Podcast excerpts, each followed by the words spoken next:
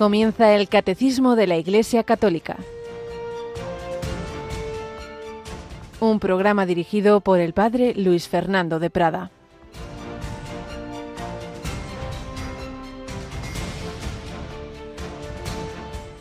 Se cansan los muchachos, se fatigan, los jóvenes tropiezan y vacilan, pero los que esperan en el Señor renuevan sus fuerzas, echan alas como las águilas, corren y no se fatigan, caminan y no se cansan. Alabado sea Jesús, María y José. Muy buenos días en este miércoles 13 de diciembre, fiesta de la mártir Santa Lucía, miércoles de la segunda semana de Adviento. En el Evangelio Jesús nos dice, venid a mí los que estáis cansados y agobiados y yo os aliviaré. Y por eso, en sintonía con este Evangelio, hemos leído ese fragmento de la primera lectura de la misa de hoy del libro de Isaías. ¿Qué es lo que nos cansa? ¿Qué es lo que nos descansa? El padre José Fernando Rey, en sus siempre sabrosos comentarios al Evangelio, nos dice sobre este Evangelio de hoy. Hay quien pasa doce horas en la cama y aún no se quiere levantar, porque está cansado. Y hay quien trabaja sin apenas reposo y sonríe como si no le supusiera esfuerzo. Nos cansamos mientras recorremos un camino y cuando llegamos a la meta descansamos. Pero si esa meta es también hogar, el descanso, el descanso es completo porque el corazón reposa en los seres queridos. Quien permanece doce horas en cama puede seguir cansado si sabe que no ha llegado a casa y que aún tiene un largo camino que recorrer. Solo pensar en ese camino agota sus fuerzas, por mucho que el cuerpo repose.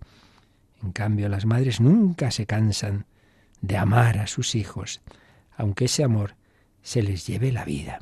Venid a mí, los que estáis cansados y agobiados. Pues es verdad, conocemos, y desde luego las conozco en la iglesia, personas que no paran con una actividad tremenda y sin embargo nunca dan la impresión de cansados. Sí, el cuerpo pues estará muy cansado, pero el ánimo, la alegría, la esperanza, venga, vamos. Y otros parece que ya nacen y se despiertan cansados. ¿Para qué? La, la vida no tiene ilusión, ya no esperan nada grande, ya todo les, lo que podían pensar importante ya les ha ocurrido. En cambio, aquel que se apoya en el Señor recibe esa fuerza del amor. Hemos visto en los santos que hemos conocido, en San Juan Pablo II, pues incluso en su etapa final tan, tan hecho polvo físicamente, y no paraba de aquí para allá, este viaje, el otro, aunque se estuviera cayendo. La Madre Teresa, hasta el final, les mueve el amor. Por eso pedimos al Señor ese Espíritu Santo que nos fiemos de Él. Venid a mí, los que estáis cansados por el pecado, por los vicios, por las adicciones. Eso es lo que nos cansa, eso es lo que nos machaca, eh, el, ver eso, que, que somos esclavos de, de nosotros mismos. Y en cambio, el amor nos da las fuerzas. Y es el amor también el que está moviendo ya muchísimas personas en estos días que llevamos de campaña de Adviento Navidad, porque es cuando más experimentamos esta gran familia de Radio María, cuando recibimos tantos testimonios del bien que esta radio hace. Yolanda Gómez, buenos días, a que ya estamos viendo esos testimonios que siempre nos emocionan. Muy buenos días, padre. Pues sí, hay testimonios, bueno, que nos dicen cosas muy bonitas y cómo también ellos se esfuerzan para sacar adelante esta radio de la Virgen. Así es, recordamos que hemos comenzado esta campaña, esta campaña ante todo de oración. Ahora vamos a rezar juntos, os pedimos una oración junto a Yolanda y a mí, porque ya os decía que hay temas ahí que son que no es un tema económico, siempre que hay necesidad os lo pedimos y siempre respondéis, pero pero luego pues siempre hay hay dificultades de otro tipo, administrativas, etcétera, que dificultan que Radio María esté en toda España. Por eso pedimos oración, pedimos que habléis a los demás de esta radio. Muchos todavía no la conocen. Cuando la descubren dicen, pero bueno, yo, no he conocido esto, qué bien me hace esta radio. Pero pedimos también esos donativos y siempre repetimos, y más en estos años de crisis, que no hay donativo pequeño que nadie piense que bueno, que cómo voy a llamar a aportar un euro, pues todo vale se va sumando. Y lo importante es eso, siempre lo decimos, que, que nadie quede ser un mero oyente pasivo, aunque sea una pequeña cantidad, y yo también, yo también pongo de mi parte, no se lo dejo a unos, a unos pocos. Por ejemplo, tenemos en, en, compartir los testimonios dos cauces y ahí vamos recibiendo esos mensajes. Recordamos esos cauces para, para los testimonios, Yolanda. Sí, uno es a través del correo electrónico testimonios arroba radiomaria.es. Testimonios arroba radiomaria.es y el otro es a través del WhatsApp de la radio, que es el 668 594 383. Repito, 668 594 383. En ese en el WhatsApp mejor si esperáis al momento en que tendremos el la campaña, que hoy en este miércoles será de 3 a 4 a mediodía, hora peninsular. Ahí pues los WhatsApps que le mandéis en ese momento los leemos o los escuchamos y es una nota de voz breve. Pero en el correo electrónico se puede enviar a cualquier hora y por ejemplo anoche recibíamos este que puedes leernos de Luz Dari. Sí, nos dice, mm, dice que ha pasado un año duro económicamente y a pesar de ello dice que se ajustará como pueda, pero que no falte su donativo a la radio unos 200 euros. Y pregunta, ¿por qué se paga por suscripciones a la tele y cosas varias y no se haría por la radio? Pues muchísimas gracias, Luz, a pesar de tus dificultades. Madre mía, un donativo bien generoso, porque se hace esta reflexión. Hombre, damos para otras cosas y no vamos a dar para la radio. Pues ya lo sabéis, estamos en campaña, pedimos que se lo digáis a todos, que podáis compartir vuestro testimonio de que hace Radio María en vuestra vida y ese donativo que puede hacerse a partir de las 9 de la mañana llamando al 91 8 22 80 10 o en cualquier momento en nuestra página web radiomaria.es la pestaña donativos. Pero no os olvidéis, primer donativo y que de verdad nos hace mucha falta es la oración. Os pedimos que ahora os unáis en, esta Ave María con fe, pidamos por todas esas necesidades de Radio María para que todas las dificultades que, que, hay siempre, porque el mal, pues evidentemente no le hace ninguna gracia que se extienda una radio evangelizadora, para que todo ello se vaya solucionando y podamos seguir extendiendo la radio de la Virgen. Dios te salve María, llena eres de gracia, el Señor es contigo, bendita tú eres entre todas las mujeres, y bendito es el fruto de tu vientre, Jesús. Santa María, Madre de Dios, ruega por nosotros pecadores, ahora y en la hora de nuestra muerte. Amén. Sagrado corazón de Jesús. En vos confío. Reina de Radio María. Ruega por nosotros.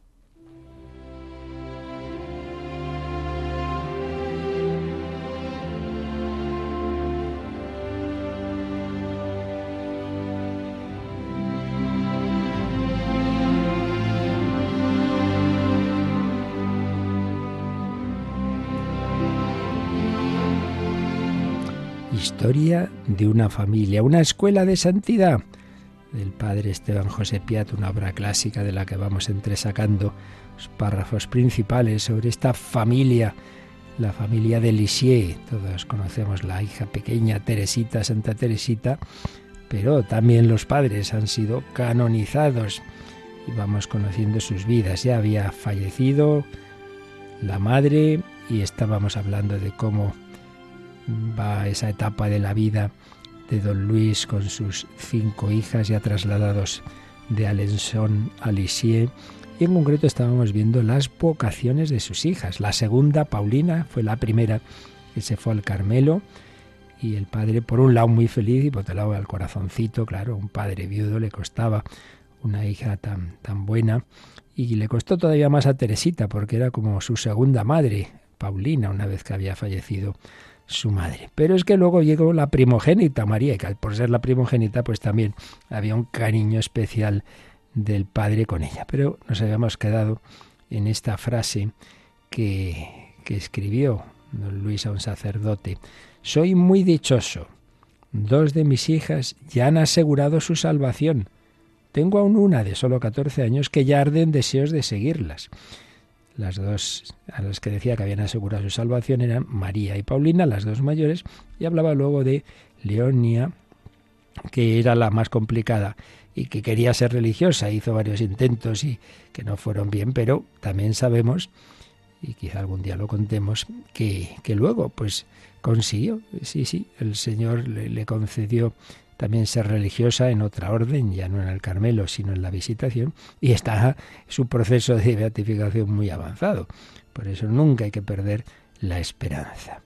Bueno, pero de momento eran estas dos mayores las que eran religiosas. Y veamos también, porque esto ya lo hemos dicho, pasa hoy día mucho, que, que si a don Luis le, pudo costar, pero no puso el más, la más mínima dificultad, sino todo lo contrario, a las vocaciones de sus hijas, no pensemos que cuando un hijo, una hija, pues sigue al Señor y hay quien le dice, mira, qué bonito, y dejas a tu padre, a tu madre, no sé qué, no pensemos que es que les da igual, que no lo quieren, no es así. Estas hijas querían muchísimo a su padre, pero hay que amar a Dios sobre todas las cosas, no a los padres o a los hijos sobre todas las cosas. Eso de a los hijos hay padres cristianos que a veces parece que se olvidan.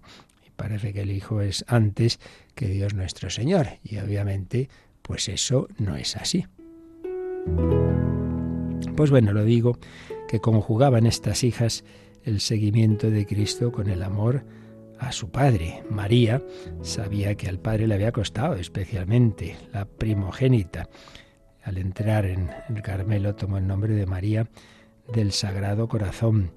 Bueno, pues había una relación magnífica. El padre em, aportaba, llevaba, pues siempre que, si que si pescaba, pues llevaba, era un gran pescador, pues llevaba esos peces para que comiera la comunidad eh, y otros tipos de obsequios, ¿no?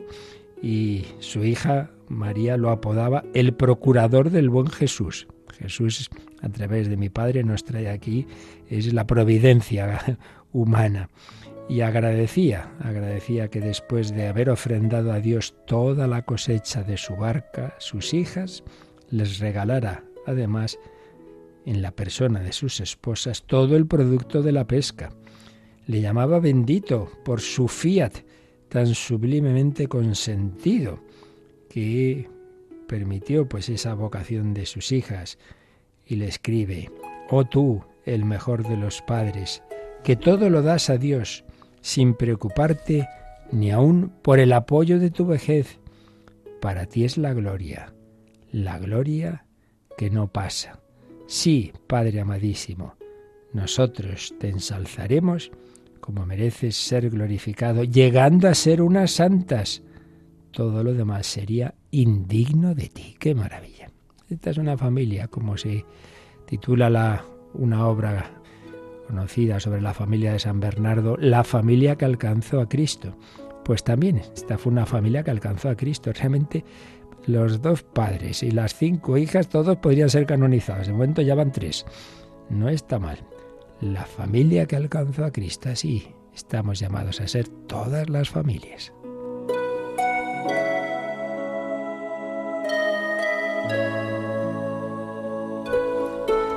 Pero no nos olvidemos que ahora el ojito derecho de cariño, digámoslo así, dentro de que nunca hacía eh, distingos ofensivos y nada por el estilo. Era la pequeñita, claro, la pequeñita y tan cariñosa y tan lista y tan simpática y tan guapa, Teresita. Y escribe el padre Esteban José Piat, pensada en frío y serenamente, llevada a feliz término la vocación de María, se desarrolló a modo de un matrimonio bien pensado. En cambio, la vocación de Teresita es ejemplar de un irresistible impulso de la pasión religiosa. Se hace una comparación de cómo un matrimonio que poco a poco, un noviazgo que, que se ha ido mm, desarrollando de una manera progresiva, tranquila, razonable. En cambio, una especie de amor a primera vista, una pasión, yo me caso ya, pero hija, ¿dónde vas? Y eso era Teresita. Es que en cuanto yo la palabra Carmelo, en cuanto yo que Paulina iba allí, es que lo llevaba en el corazón ese deseo. El Carmelo era su obsesión, su ideal, inmolarse por la iglesia, por los sacerdotes. Le atraían también las congregaciones de vida activa, porque era muy apóstol, Teresita. Pero sintió que su manera de apostolado era desde el corazón de Cristo. Era en la contemplación, en la oración y el sacrificio, inmolarse en el claustro, en la oscuridad de un claustro, para entregarse de ahí y amar desde ahí y desde ahí enviar esas fuerzas a todos los apóstoles del mundo. Bueno, pues ya iremos viendo cómo fue la vocación de Teresita, que sería la tercera en seguir a sus hermanas en, en el Carmelo, y cómo ese buen padre vivió esa vocación.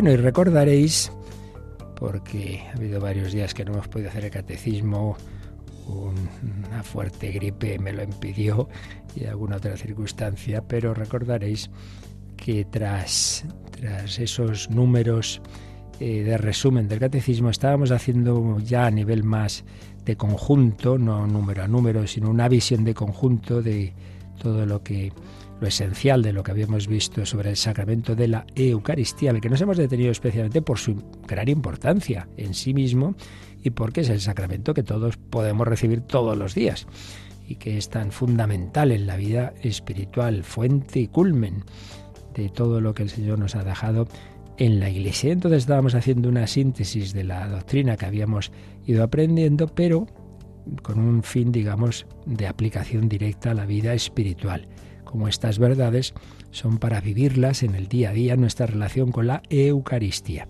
Recordaréis que la Eucaristía tiene muchas dimensiones, pero sobre todo tres, tres grandes dimensiones que la configuran y que luego hay otras que son como más consecuencia de ellas.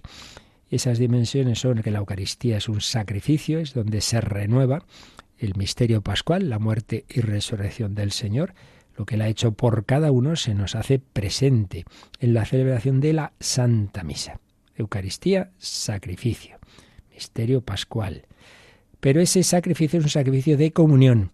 Sacrificios del Antiguo Testamento, algunos eran de holocausto, todo se ofrecía, todo se quemaba, pero otros implicaban el comer parte de ese animal, como el caso del Cordero Pascual y otros. Bueno, pues el Cordero de Dios que quita el pecado del mundo, que se ha ofrecido en la Santa Misa, se nos da en comunión. Y es lo que vimos el último día. La Eucaristía, comunión. Pero todo esto es posible porque esto no es un mero recuerdo, no es un, un, mero símbolo, ni mucho menos, no, no. Es que realmente Cristo se hace presente, un tipo de presencia muy especial. Y esto es lo que vamos a ver hoy o que nos dé tiempo. Eucaristía, presencia. Presencia permanente, porque termina la Santa Misa y aquellas formas en que no se han comulgado se reservan en el sagrado porque creemos que es una presencia permanente, mientras eh, sigue eh, esa apariencia de esas especies del pan o del vino, pues está esa presencia de Cristo. En primer lugar, siempre hacemos así, una, una síntesis doctrinal de lo que vimos eh, ya con calma, ahora pues resumido, y luego hacemos la aplicación espiritual. Y hay que recordar que hay diversos modos de presencia espiritual de Jesucristo. Él lo prometió, yo estaré con vosotros todos los días hasta el fin del mundo. Pues son muchos modos, ¿eh? la, iglesia como tal, la, la, jerarquía, el que a vosotros escucha, a mí me escucha, la asamblea litúrgica, donde dos o tres estén reunidos en mi nombre, ahí estoy yo en medio de ellos, la proclamación de la palabra de Dios, se lee la escritura, la escritura es palabra de Dios y si se lee una celebración litúrgica, pues piensa eso, que es especialmente el Señor el que te habla. A ver qué me dice hoy el Señor en la misa, a ver. La, la actuación de Cristo en los sacramentos, claro, en todo sacramento realmente la gracia que recibimos no es fruto de los actos humanos como tal, sino de Cristo que se sirve de esos actos humanos, la famosa expresión de San Agustín. Pedro bautiza, Cristo bautiza. Pablo bautiza, Cristo bautiza. El Señor a través de los ministros que él mismo ha constituido en, prolongación de, de su cabeza, de ser cabeza del cuerpo místico, de, de su pastoreo, a través de ellos, pues nos da la gracia. Pero en todos estos casos y otros semejantes, ciertamente en todos ellos es Jesucristo, Dios siempre verdadero, el que conoce, llama a cada hombre, el que actúa en ese sacramento, el que bautiza, el que confirma, sí, es cierto. Pero recordemos lo que decía el número 1374 del Catecismo, que señala que el modo de presencia de Cristo bajo las especies eucarísticas es singular. Eleva la Eucaristía por encima de todos los sacramentos y hace de ella, la expresión de Santo Tomás de Aquino, como la perfección de la vida espiritual y el fin al que tienden todos los sacramentos. ¿Por qué? Bueno, pues porque en este sacramento están contenidos verdadera, real y sustancialmente el cuerpo y la sangre, el alma y la divinidad de nuestro Señor Jesucristo y porque es consiguiente Cristo entero. Y como decía el Papa Pablo VI en la preciosa encíclica, siempre es bueno releer Mysterium Fidei, misterio de la fe, decía, esta presencia, la presencia eucarística, se denomina real, presencia real, no a título exclusivo, como si las otras presencias no fuesen reales, sino por excelencia. También se puede traducir por antonomasia, porque es sustancial. Y por ella, Cristo, Dios y hombre, se hace totalmente presente. A ver, lo intentamos explicar un poco. Siempre hablamos de, una actuación de Cristo. Sí, pero la actuación de una persona puede ser a mayor o menor distancia o cercanía. Ya he puesto el ejemplo. Imaginemos que un esposo se va a trabajar al extranjero y desde allí, pues, pues en otros tiempos no había más que mandar cartas, luego pues el teléfono, luego un correo electrónico, luego una videoconferencia eh, y, ya dice, mira, ya estoy harto, este fin de semana me voy, me cojo el avión y me voy para allá. Bueno, siempre son las dos mismas personas, pero evidentemente hemos hablado de modos de comunicación de, de menos a más cercanía, en presencia, etcétera. Pues el Señor siempre es el que actúa en la Iglesia. Hombre, sí, pero hay algo muy especial en la presencia eucarística. Y es que es una presencia del mismo cuerpo, sangre, de esa misma humanidad. Sí, como Dios, Cristo está en tantas partes como Dios, pero como hombre verdadero, con su cuerpo, sangre, el, Jesús resucitado que está en el cielo, eso es especial de la Eucaristía. Por eso se usan estos adjetivos. La presencia eucarística es una presencia sustancial, distinguiendo lo, esencial de, un ser, en este caso del, del, pan y del vino, y la apariencia, ¿no? los fenómenos. La presencia sustancial, una presencia corporal. En los demás sacramentos actúa la fuerza de Cristo, pero no podemos decir aquí recibo el cuerpo humano de Jesús. Cuando me bautizo o cuando me confieso recibo... No, pero en cambio la Eucaristía sí que es el mismo cuerpo que está en el cielo, que multiplica su presencia en todos los sagrarios, en todas las comuniones, es el mismo Jesucristo, claro. Está glorificado, no está sujeto a los límites espacio-temporales de la materia aquí en esta, en esta tierra. Por eso puede, puede estar en todos los sitios a la vez, no ocupa el lugar como los cuerpos normales, que solo pueden estar en un sitio, no, pero es verdaderamente esa presencia sustancial de Cristo. Así pues, presencia corporal, sustancial. ¿Y, cómo es esto así? Bueno, pues porque en un momento dado, en la Santa Misa, el sacerdote ha invocado al Espíritu Santo, la epíclesis, y ha dicho in persona Christi, es decir, no en sí mismo, no por sí mismo, sino sabiéndose incorporado a la fuerza de Cristo, ha dicho las palabras con las que Jesús en la última cena consagró el pan y vino. Entonces ha dicho esas palabras, ¿no? Tomad y comed todos de él, porque esto es mi cuerpo. Ahí está, esto es. Esto que hasta ahora era pan, desde ahora lo, más, la realidad última de este pan se cambia, Dios la cambia. Esto ya pasa a ser mi cuerpo, lo profundo de la realidad, la causa de los fenómenos sensibles, que no la podemos percibir. Pues eso cambia. No cambia la apariencia, no cambia lo que llamamos las especies, los fenómenos sensibles, pero sí la sustancia del pan y del vino se convierten en la sustancia del cuerpo y la sangre de Cristo. Y esto ciertamente pone a prueba nuestra fe, porque claro, lo que nuestros sentidos captan es, no es esto. Pero ya diríamos también que los que realmente saben física y la física moderna y y lo que se percibe en el laboratorio y la física microscópica y la física cuántica dicen, bueno, no, no hay que extrañarse, porque nosotros vemos en el laboratorio cosas que van contra nuestra, también contra lo que nos dicen nuestros sentidos, y son cosas seguras que se comprueban una y otra vez en el laboratorio, pero es que la materia no, no funciona realmente en ese nivel como nos da la impresión, no, no.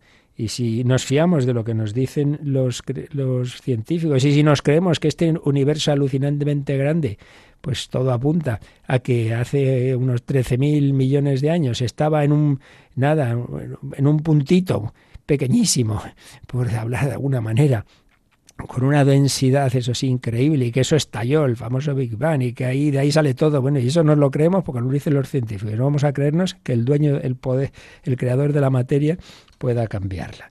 Bien, pues de eso partimos.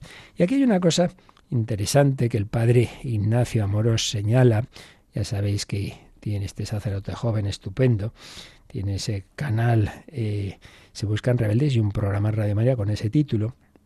Pues bien, tiene una obra sobre los sacramentos, se llama Tocar a Dios, porque los sacramentos nos permiten eso, esa cercanía de Dios. Y claro, habla del poder de la palabra. Y hace una reflexión pues muy obvia, ¿no? Y es que todos sabemos que hay palabras que, bueno, pues están bien, son palabras meramente descriptivas, pero hay palabras que cambian la realidad, que tienen efecto. Hombre, que a mí me dice una persona que apenas conozco no sé qué sobre mí, bueno, pues bien, tomo nota. Pero si me lo dice alguien que me quiere o alguien que tiene autoridad sobre mí, eso me puede influir mucho más. Con algunos ejemplos que pone el padre. Si un amigo me dice, anda, anda, estás, estás loco, te vamos a meter en un manicomio o te vamos a llevar a la cárcel, bueno, pues, pues vale, es un amigo, nos reímos, pero oye, si me lo dice un policía, me lo dice un juez, eso ya es otro tema, ¿eh? Estás detenido, está usted detenido. Pues no es lo mismo dicho por un amigo o dicho por un policía. Está usted condenado. No es lo mismo dicho por un amigo que por un juez. La orden que da un superior religioso al miembro de la orden, claro, eso son palabras que cambian la realidad. Me cambian. Bueno, me cambian que puede meterme en la cárcel. Pues mucho más la palabra de Dios. Hágase la luz. Dios crea con su palabra. Bueno, pues la palabra hecha carne es Jesucristo. Jesús es el Logos, el creador del universo. Y Jesús cambia la realidad con sus palabras. Llega esa niña que acaba de morir y le dice, Talita Kumi, niña, a ti te hablo, levántate. Se dirige a Lázaro, que lleva cuatro días muerto en el sepulcro. Lázaro, sal fuera y sale le dice al, al paralítico, tus pecados quedan perdonados, ¿no lo creéis? Pues levántate, coge tu camilla y vete a tu casa. Y este hombre se cambia su cuerpo y el que estaba paralítico queda sano. Cállate, le dice al viento en la tormenta en Tiberíades. Y el viento se calla, caramba. Pues si Jesús tiene ese poder con sus palabras sobre el cuerpo, sobre el mar, lo tiene sobre el pan y el vino, obviamente el que cambió seis tinajas de agua en seis tinajas del mejor vino en las bodas de Cana, ahora dice, esto es mi cuerpo, esta es mi sangre. Haced esto en conmemoración mía. Y por eso dirá San Pablo, cada vez que coméis de este pan y bebéis de este cáliz, anunciáis la muerte del Señor hasta que vuelva. Aquí esto no son palabritas que decimos en una obra de teatro, esto ocurre de verdad. La palabra la palabra de Cristo. Por eso hagamos ese acto de fe. Estamos haciendo esta síntesis de cara a nuestra vida espiritual. Creo, Señor, creo, adoro, te devote.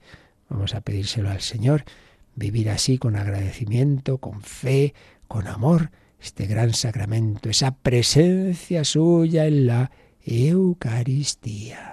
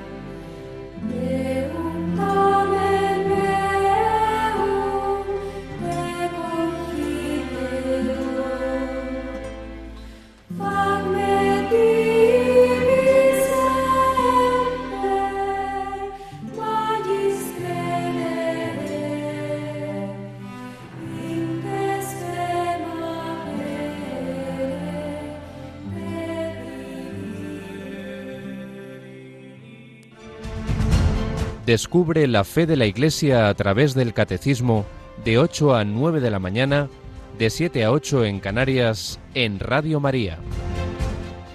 Presencia de Cristo, presencia real, corporal, sustancial.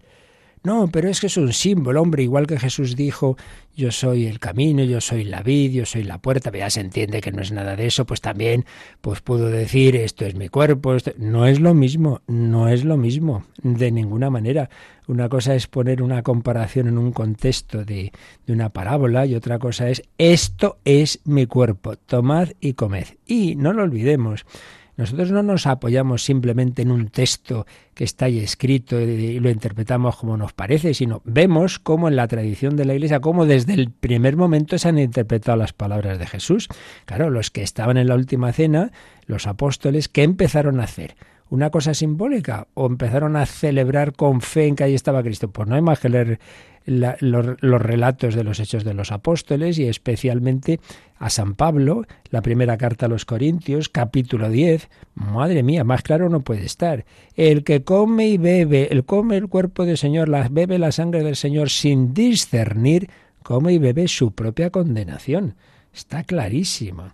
Los relatos de la última cena, ya sabéis, ya vimos que son básicamente dos, el que está en Mateo y Marcos y el de Lucas y San Pablo, con unas palabras u otras, son términos claramente realistas. Pero sobre todo, todavía más claro si queréis, está en el capítulo 6 de San Juan, que lo vimos con mucha calma, el pan de vida. Yo soy el pan vivo. Ah, es un símbolo, igual que dijo yo soy el camino. Ah, sí, pues si hubiera sido un símbolo, cuando la, empiezan los judíos a decir, pero bueno, pero bueno, ¿qué está diciendo este hombre? ¿Cómo puede darnos a comer su carne y su sangre? Jesús hubiera dicho, hombre, no, entendedme, no seáis brutos, que lo estoy diciendo en un sentido simbólico. No dice eso. Insiste, y no coméis la carne del Hijo del Hombre, si no bebéis, y encima el verbo griego que se usa es tremendo, es si no masticáis, es decir, desde un realismo extremo. Se empiezan a ir los discípulos y Jesús no dice, eh, eh, que me habéis entendido mal, hombre, que lo digo en un sentido simbólico, que no dice nada de eso. Insiste en la importancia, en el realismo. Y acordaos de que hay otras veces en que sí que le han entendido mal una cosa simbólica, por ejemplo, cuando en el propio Evangelio de San Juan, al principio, tiene ese diálogo con Nicodemo y dice Jesús, hay que nacer de nuevo. Entonces Nicodemo lo entiende en un sentido material. Dice, uy, ¿cómo puede el hombre entrar otra vez en el seno de su madre? Y dice, no, hombre, no. Quiero decir que hay que nacer del agua, del Espíritu Santo. Dice que, que, lo digo en un sentido espiritual. O una vez que van en la barca y dice Jesús, guardaos a sus apóstoles, dice, guardaos de la lavadura de los fariseos. Y los pobres que no se enteran muchas veces de que va a la fiesta dicen, esto lo dice porque se nos ha olvidado el pan. Dice que no, hombre, que no, que no estoy hablando en el sentido material. Pues hubiera hecho lo mismo, hubiera dicho que no, que no, que no estoy diciendo que no lo entendáis así. Pues no dice eso, insiste. Y así lo ha entendido toda la tradición y por eso veíamos que él desde los primerísimos relatos, en primer lugar ya digo del propio San Pablo, pero luego, por ejemplo, el relato que hace San Justino de cómo se celebraba la Eucaristía está clarísimo. Hay un momento dado en que lo que recibimos es un alimento eucaristizado que ha cambiado y por eso termina la celebración y los diáconos llevan ese alimento transformado, ese alimento cambiado, esa Eucaristía la llevan a los enfermos. Está clarísima eh, esa presencia en la fe desde el primer momento, claro. Y luego llega un señor en el siglo XI, Berengario, dice, no, no, pero hay que... O sea, se han estado mil años la iglesia entendiendo mal hasta que llega usted, ¿no? Y llegan luego los protestantes en el siglo XVI, que por cierto, entre ellos también con divisiones. Porque, por ejemplo, Lutero sí creía en la presencia sustancial, pero pensaba, se le ocurría a él, que sí, vale, Jesús se hace presente junto a la sustancia del pan y del vino. O sea, nosotros decimos que la sustancia del pan y del vino, el Señor la cambia. Esto ya no es pan. Lo parece, pero no lo es. En cambio, Lutero dice, no, no, sigue la sustancia del pan y del vino, pero además se hace presente la sustancia del cuerpo y la sangre de Cristo. O sea, de nuevo, después de 16 siglos, no nos habíamos enterado hasta que llega usted. Bueno, entonces por eso se habla, en la teoría de Lutero no es transustanciación, cambio de sustancia, sino consustanciación. Hay dos sustancias. El pan y vino sigue, pero además está el cuerpo y la sangre de Cristo. Pero está solo para enseguida darlo en comunión. En cuanto uno comulga, se acabó ya las formas que nos han comulgado, eso ha desaparecido. ¿Así? pues no es eso lo que toda la historia de la Iglesia ha creído. No es eso lo que se ha vivido. No es eso lo que digo, que se llevaba en la comunión a los enfermos, eh, que se, se, guardaba con sumo cuidado. Al principio, pues además hay varios textos que, que, creo que leímos también sobre esto. Por eso siempre hay que tener cuidado. No puede uno coger un versículo de la Biblia como el mismo demonio le dice a Jesús en las tentaciones, usa versículos, oiga, pero hay que ver esto, cómo se ha entendido en donde ha nacido, que es en la iglesia. Y eso es lo más seguro cómo se ha entendido, cómo se ha vivido a lo largo de los siglos, cómo lo han vivido los santos. En fin, ahora estamos resumiendo, no podemos decir todo lo que ya vimos, pero siempre es bueno insistir en estos aspectos. Bueno, entonces, también por desgracia en nuestro tiempo, ya por los años 70 o así, volvían a aparecer teorías de este tipo de la transignificación, transfinalización. Bueno, no es que cambie en sí mismo el pan y vino, cambia su sentido, cambia su significado. Ahora para nosotros significa, vamos a ver, cambia el sentido y el significado porque en sí mismo eso ha cambiado. Porque esto ya no es, ya no es lo que era. Ha habido un cambio. Así lo ha creído la Iglesia 20 siglos. No me venga usted aquí ahora ahí con iluminaciones. Como decía un teólogo, algunos se creen iluminados por el Espíritu Santo y lo que tienen son pájaros en la cabeza. Bueno, pues la fe de la Iglesia es esta, que se hace presente el Jesús resucitado bajo cada una de las especies y bajo cada parte de ellas, el mismo Cristo, resucitado. Ay, entonces, ¿por qué se, se, consagra el pan y el vino? Bueno, porque hay un aspecto, que eso sí que es verdad, hay un aspecto de tipo sacramental y simbólico que pone ante nuestros ojos que este, esta consagración no solo es hacer presente a Cristo, sino hacer presente el sacrificio que Cristo hizo por nosotros. Es lo que ya vimos en otros programas anteriores. Entonces, es verdad que en un momento dado el cuerpo y la sangre estuvieron separados, claro, hasta la última gota de sangre derramó Jesús por nosotros. Por eso esa consagración por separado de pan y vino pone ante nuestros ojos, oye, que Cristo murió por mí, pero ojo, no es que ahora vuelva a morir, no es que el sacerdote vuelve a matar a Cristo, el que se hace presente, sea en, una forma, sea en un trocito, sea en todas, sea en una gota, el que se hace presente bajo la apariencia de pan o de vino, es el único Jesucristo que existe, que es Jesucristo resucitado y vivo, cuerpo, sangre, alma y divinidad, el que está en el cielo. Recibo al mismo Jesús, comulgue una especie, comulgue la otra, comulgue las dos juntas, da igual, da igual. Pero es verdad que hay ese aspecto de simbolismo, de, de ese misterioso pan bajado del cielo, es un recuerdo también del maná con el que el Señor alimentó al pueblo de Israel en el desierto, a nosotros nuestro nuevo Moisés Jesús nos va alimentando en el camino por el desierto de esta vida hacia la tierra prometida que es el cielo. Es un pan que se rompió por nosotros, tomó el pan, lo partió. Ese cuerpo de Cristo ha sido machacado realmente en la pasión. El vino tiene un significado de alegría mesiánica, bodas de Caná, pero también nos recuerda la amargura de la pasión. Esos son los aspectos simbólicos, pero simbólico no quiere decir que no se basen en un cambio real. Y es una presencia de Cristo, ya digo, no sólo durante la misa, como pensaba Lutero, sino permanente.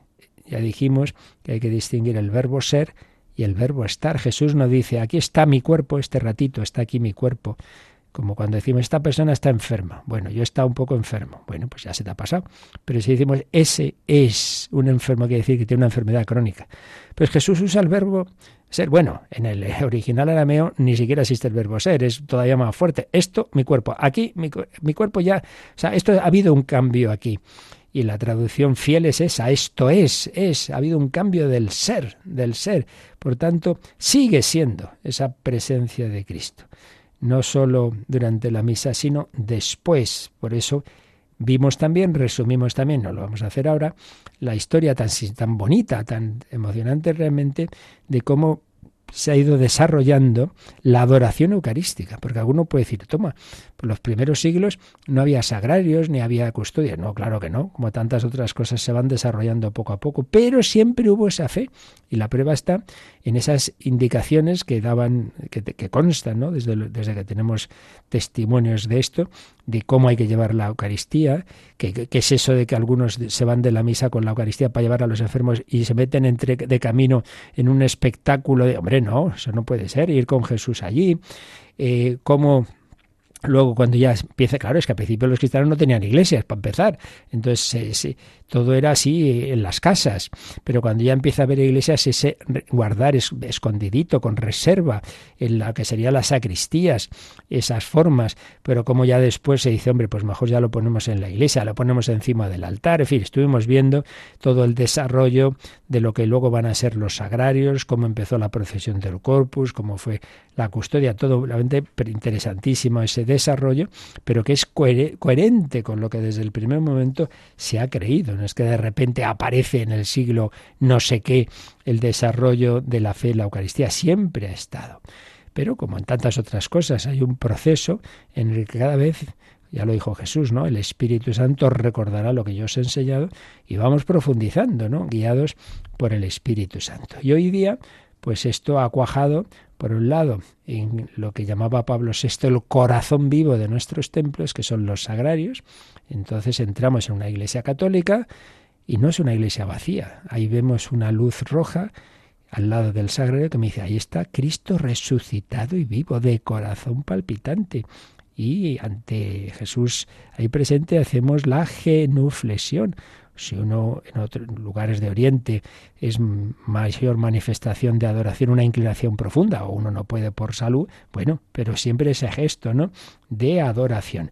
Y cómo se ha ido desarrollando, ya digo, en coherencia siempre con las fuentes, el culto a la Eucaristía fuera de la misa, fuera de la misa.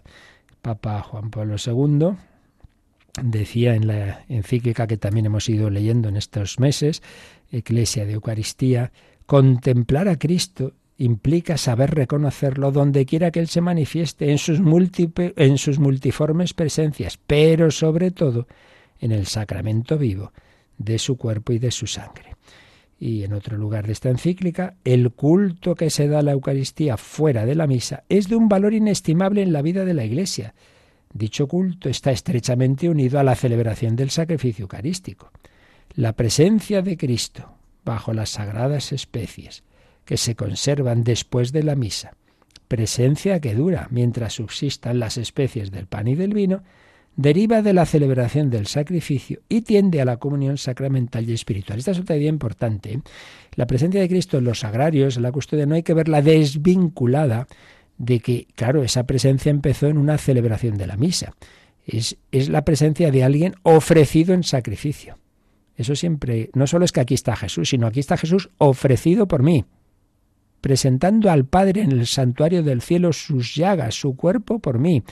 Y tampoco hay que desvincularla del sentido último de esa presencia, que es la comunión. Esta forma que ahora adoro en la custodia, en el sagrario, antes o después será comulgada. Jesús está aquí ahora ofreciéndoseme en, adoración, pero también diciéndome, tómame y cómeme. Y un momento dado recibo a ese Jesús que adoro fuera de mí, lo tendré dentro de mí, comulgando. ¿De acuerdo? Bueno, y finalmente recordamos el sentido de la adoración. Benedicto XVI, en, la Jornada Mundial de la Juventud de Colonia, la primera que él vivió ya como Papa, en su patria precisamente, en Alemania, en Colonia, explicaba esas dos palabras griega y latina para, usar, para hablar de la adoración, el significado que hay detrás, ¿no? Proskinesis, la palabra griega que implicaba el gesto de sumisión. Había una, profunda inclinación o postrarse en el suelo ante el emperador, ante gente así. Bueno, pues eso para nosotros es el único emperador ante el que nos postramos es Dios. Entonces esa adoración, esa prosquínesis significa la sumisión, el reconocimiento de Dios como nuestra verdadera medida, cuya norma aceptamos seguir. La libertad no quiere decir considerarse absolutamente autónomo, sino orientarse según la medida de la verdad y del bien, que son Cristo, para llegar a ser nosotros mismos verdaderos y buenos. Así pues, adoración en un sentido, Dios es Dios, Dios es el Creador, me postro ante él. Pero también palabra latina, ad horacio, adoracio. Ahí hay una, es otro tipo, es un matiz, es un contacto boca a boca, beso, abrazo, amor. Entonces esa adoración, esa sumisión que está más clara en la palabra griega, en la palabra latina se hace unión de amor. Yo, ese al que adoro, al que me someto, no es un, un déspota que no hay más remedio que, que fastidiarse, que va, es alguien que me ama, que se me ha ofrecido por mí, que se me da en comunión. Es, es, ese cariño. Entonces, el cuerpo y la sangre de Cristo se nos dan para que nosotros mismos nos unamos a Él y seamos transformados en Él, lleguemos a ser una sola cosa con Él. Por eso la adoración, decía Benedicto XVI, se hace unión, unión. Dios no solo está frente a nosotros como el totalmente otro, no, está dentro de nosotros y nosotros estamos en Él. Bueno, pues con esto resumimos lo esencial de la doctrina de la presencia eucarística y nos queda la parte de consecuencias espirituales. Bueno, pues ya lo dejamos para el próximo día que teníamos alguna pregunta pendiente y alguna cosa más y si queréis eh, alguna otra cuestión, pues ahora nos recuerdan cómo podéis compartirnos vuestras consultas. Participa en el programa con tus preguntas y dudas. Llama al 91005 9419. 91005 9419. Puedes escribir un mail a catecismo arroba radiomaria.es o escribirnos un mensaje al teléfono de WhatsApp 668 594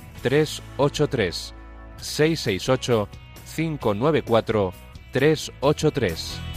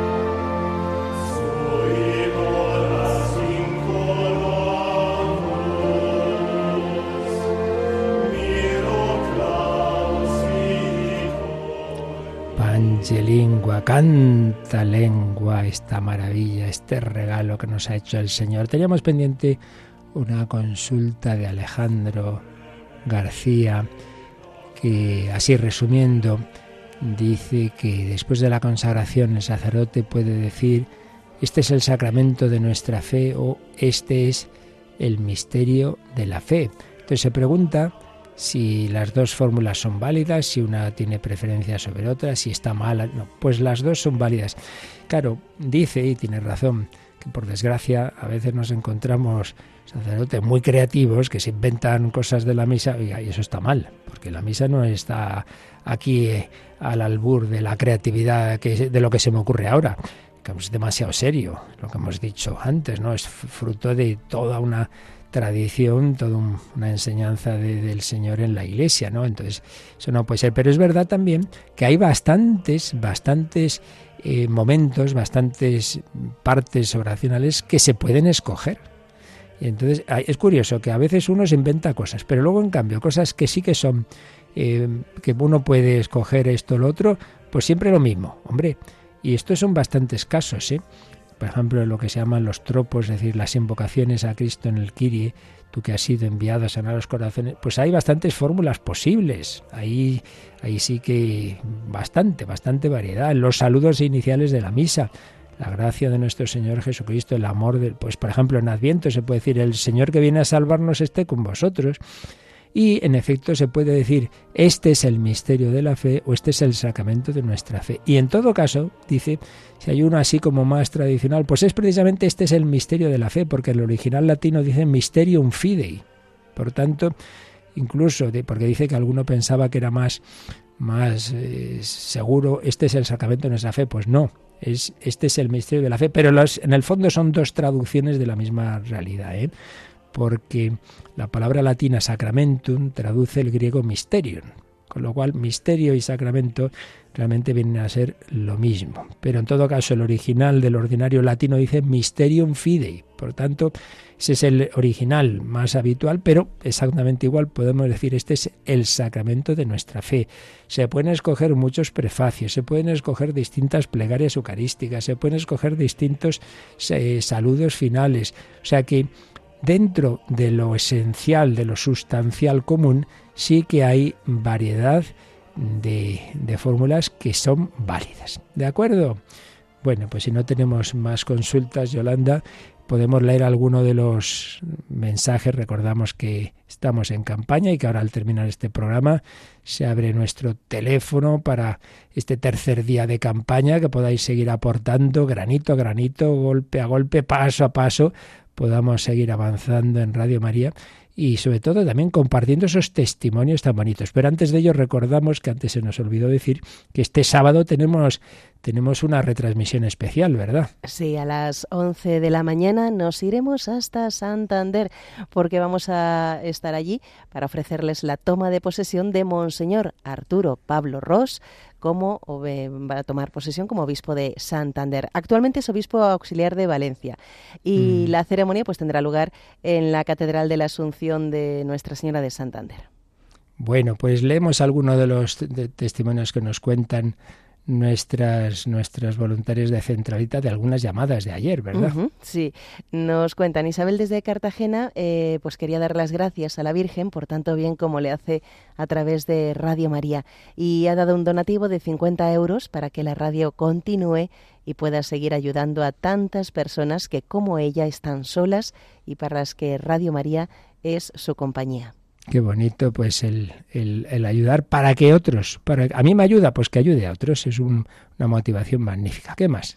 Mari Carmen y su marido pues han hecho un donativo de 1.300 euros por transferencia y Mari Carmen ha dicho que Radio María es su todo. Desde que lo descubrió la escucha noche y día. Es invidente, no puede salir de casa por problemas de salud, pero gracias a Dios, a nuestra madre y a la compañía que le hace Radio María, pues es muy feliz y de las gracias a todos los que hacen posible esta emisora. Bueno, pues dos comentarios. Primero, lo de siempre, que, que nadie piense, ay, yo solo puedo dar esto lo otro. ha habido, nos ha leído Yolanda un donativo de 50 euros, antes, ayer tuvimos de 5 euros, de un euro, bueno, pues muy bien. Y otra persona puede 1.300, bendito sea Dios. Pero luego nos alegra mucho porque tenemos muchos testimonios de personas con distintas discapacidades y en concreto de vista y que son felices oyendo Radio María. ¿Os dais cuenta? Es que no, no, no tiene valor un dinero comparado con la alegría y la felicidad de una persona que escuchando Radio María, pues eso, a pesar de sus problemas, de sus enfermedades, tiene la felicidad del Señor. ¿Qué más? ¿Alguno más? Sí, Mercedes eh, colabora trimestralmente con Radio María, pero además quiere ofrecer un donativo puntual de 300 euros para esta campaña y aprovecha para felicitar y dar las gracias a todos los profesionales y voluntarios. Madre mía, pues muchísimas gracias también. Y es bonito, en efecto, si llamáis al 91 822 8010 habláis con ese voluntario, pues darle las gracias, porque menudas paliza se meten en estas campañas y además estos días tan significativos que vamos a vivir, ¿verdad? Que van a estar colgados del, del teléfono hasta, hasta la Nochebuena, ¿no? Pues llamar y darle las gracias a todos estos voluntarios. Bueno, un último mensaje que se nos va el tiempo. Sí, Piedad, que colabora mensualmente con Radio María con un donativo de 120 euros, pero una amiga suya le ha dicho que hay que dar hasta que duela. Y entonces ha llamado para dar un donativo extraordinario este mes de 250 euros. Dice que le duele mucho, pero que con cariño lo ofrece a la Virgen. Y nos dice que está segura de que antes o después todos tendremos que encontrarnos con ella, con la Virgen, y se imagina el abrazo que nos dará cada uno por todas esas cosas que aunque nos dolían, pues hemos hecho por ella. La expresión es de la Madre Teresa que decía eso, hombre, amar y dar algo que te sobra, pues bueno, no te duele. Dice, hay que amar hasta que duela. Y nos lo aplica aquí esta hermana, Piedad, pues con, se ve que anda justita y dar esos 120 euros pues le cuesta, pero dice, nada, nada, no, no, en este caso 250. Madre mía. Padre, una cosita solamente porque durante el programa en el WhatsApp de la radio nos ha ah. llegado un pequeño un mensajito de Manuela, si no me equivoco, y nos mandaba pues dos fotos un poco como para decir que a partir del año que viene pues va a hacer un donativo mensual de 5 euros y que ahora para la campaña hacía un donativo de 100 euros. Ah, nos da muchísimas las gracias por todo, muchas bendiciones. Y dice, no tengo palabras para decir lo que es para mí la radio y María y todos vosotros. Gracias, gracias y muchas gracias. Nosotros no tenemos palabras para agradecer tanta gente buena. Muchísimas gracias. Son dos formas complementarias de ayudar. Una, muy buena, es una, una cantidad fija, aunque sea pequeña, eso es muy importante, da esa tranquilidad decir, mira, esto ya está seguro. Y luego en las campañas, pues lo que uno pueda. Pues ahora mismito, ya están ahí al teléfono nuestros voluntarios, ya sabéis, desde ahora hasta la noche que por cierto yo tendré programa luego a las 11 de la noche, el hombre de Dios, ahí os espero.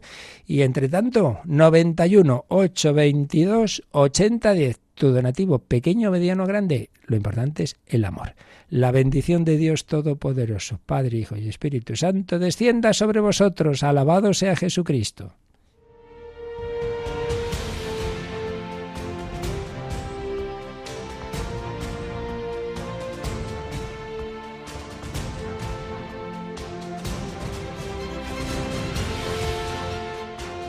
Han escuchado en Radio María el Catecismo de la Iglesia Católica, un programa dirigido por el Padre Luis Fernando de Prada.